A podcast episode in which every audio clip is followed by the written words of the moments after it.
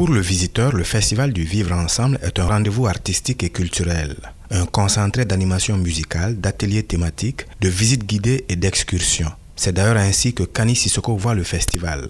Elle est venue de Bamako pour le vivre. Je trouve que l'événement, quand même, ça vaut la peine, vu qu'une ville comme Tombouctou, les gens ont besoin de ça. J'ai compris tellement de choses. C'est un vrai festival digne de son nom. Au-delà de son aspect festif, le Festival du Vivre Ensemble a permis à Tombouctou de renouer avec sa tradition de ville de diversité ethnique et de cohabitation pacifique. Au cours des trois jours, les débats sont centrés sur les obstacles à la compréhension mutuelle et les actions à mener pour parvenir à la véritable réconciliation et à la paix durable. Un aspect qui paraît essentiel aux yeux de Fodé Bari, un leader de la jeunesse de Tombouctou. Ce festival, depuis sept ans, draine toutes les communautés de la région de Tombouctou. Et depuis deux ou trois ans, au-delà de la région de Tombouctou, nous voyons des festivaliers venir de l'ensemble du Mali pour venir partager avec les communautés vivantes à Tombouctou, d'échanger sur tout ce qui est mécanisme et bien entendu les alternatives relatives à la consolidation de la paix. Avec la foire qui se tient en marge des spectacles, le Festival du Vivre Ensemble contribue également à la redynamisation de l'économie locale. Des exposants venus d'horizons divers s'y côtoient.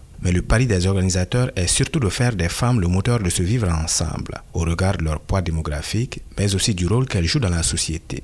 Salah Maïga, directeur du festival. Nous voudrons attirer l'attention de tous les partenaires, les autorités, qu'il y ait plus d'implication des femmes dans ces processus, des instances où on parle plus souvent de la paix et de la cohésion sociale. Au fil des années, le festival du vivre ensemble est devenu le catalyseur des valeurs qui ont fait la renommée de Tombouctou, l'acceptation de l'autre et la solidarité.